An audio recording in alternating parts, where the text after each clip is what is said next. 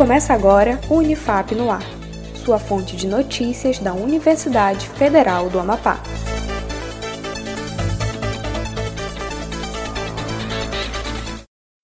Olá, eu sou Adam Vieira. Você está ouvindo o Unifap no Ar. Acompanhe as notícias, iniciativas e ações comunitárias da Unifap. Vamos aos destaques?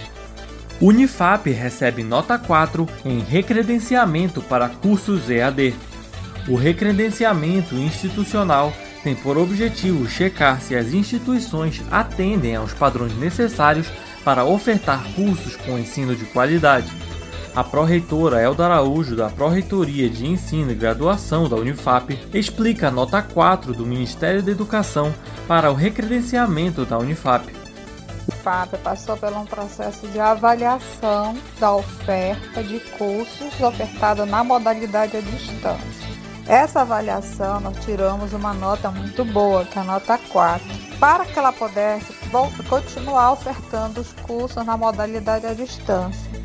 Os cursos em EAD da Universidade Federal do Amapá são ofertados em parceria com a Universidade Aberta do Brasil. INEP disponibiliza novo prazo para pagamento de Enem 2020.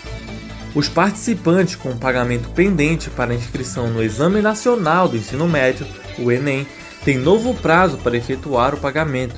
Para isso, é necessário acessar a página do participante e gerar novo boleto. O novo documento disponibilizado tem data de vencimento no dia 10 de junho. A iniciativa é do Ministério da Educação por meio do Instituto Nacional de Estudo e Pesquisas Educacionais Anísio Teixeira, o INEP. Turbine sua imunidade.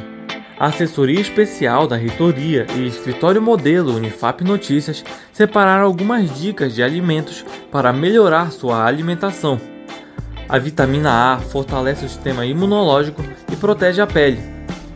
Você encontra vitamina A em alimentos como queijo, gema de ovo, manga, mamão e cenoura. O Unifap no ar fica por aqui. Acompanhe os boletins anteriores no Spotify e nas redes sociais da Unifap, em UnifapOficial. Um ótimo dia a você e até mais.